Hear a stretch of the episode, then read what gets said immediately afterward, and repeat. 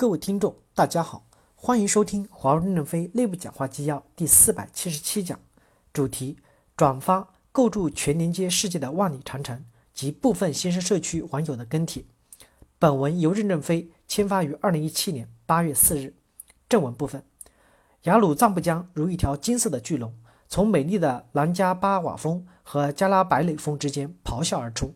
在江的下游，有一个地形如莲花般的小镇。它就是美丽的圣地墨脱。墨脱曾经是一座高原孤岛，没有公路，所有的物资进出都靠背负背运，沿途需要穿过雪山峭壁、布满蚂蟥的沼泽地，路途惊险。仅有的卫星电话也只能保证打进，不能打出。二零零四年六月，服务兄弟王文珍历尽艰辛进入那里，为墨脱建设了基站，为生活在那里的人们建立起与外界沟通的信息桥梁。十几年间，无数的王文珍，他们就像一颗颗水滴，带着服务人的激情，聚成小河，汇成大江，像滔滔的羊鲁藏布江江水一样流入大海，奔向世界，在全球筑起了四百三十多万个通讯基站，覆盖了二十六亿人口。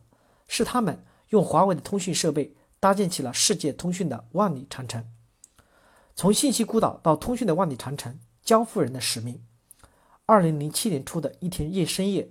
在巴基斯坦卡拉奇机场附近的核心网机房大楼的建设工地，华为项目负责人呆呆地站在基站边。他刚刚被客户一个电话紧急叫到了现场，旁边是惊慌的分包商老板。面对已经开挖了十几米深，但却偏离了图纸设计三十米的基坑，大家不知所措。按计划，天亮后这片基地基就要开始浇筑水泥。现在，灌装水泥车已经上路了。客户正脸红脖子粗地吼道。这么离谱的错误，我从未见到过。这是当年华为拓展海外初期，面对复杂的 turnkey 项目时经常会发生的问题。早年做国内项目，我们只需要负责站点设备的安装调测。后来到国外去做项目，客户不仅要求，不仅要我们负责通讯设备的调测，还要负责站点的获取、电力的引入、铁塔、机房、空调等基础设施建设。这类项目叫 turnkey，而在当时。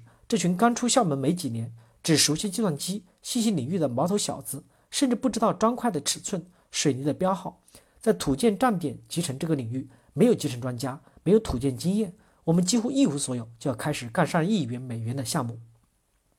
在巴基斯坦 U U f o n 项目，为了赢回项目进度和客户的信任，项目经理秦华带着周女等四个交付员工与采购专家一起，开着两辆车，连夜经过布满的军队。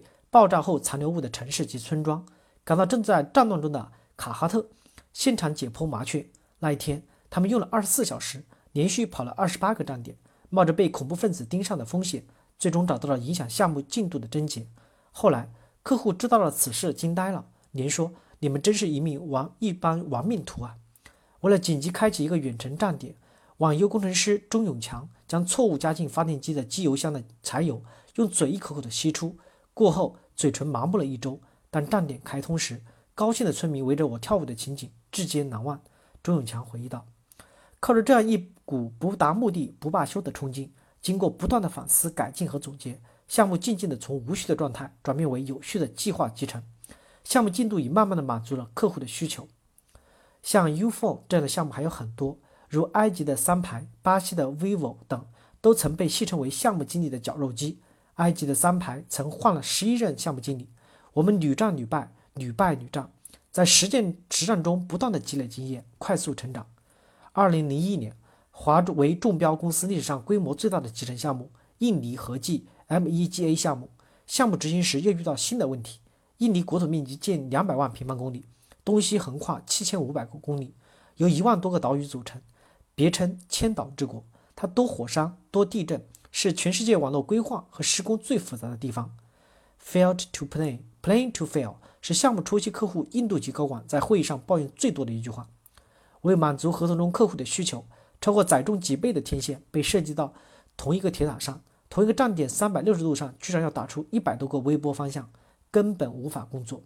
铁塔上挂满了设备，承重远超设计，项目进度停滞。一边现场没有货可用，一边上千个集装箱物料如山。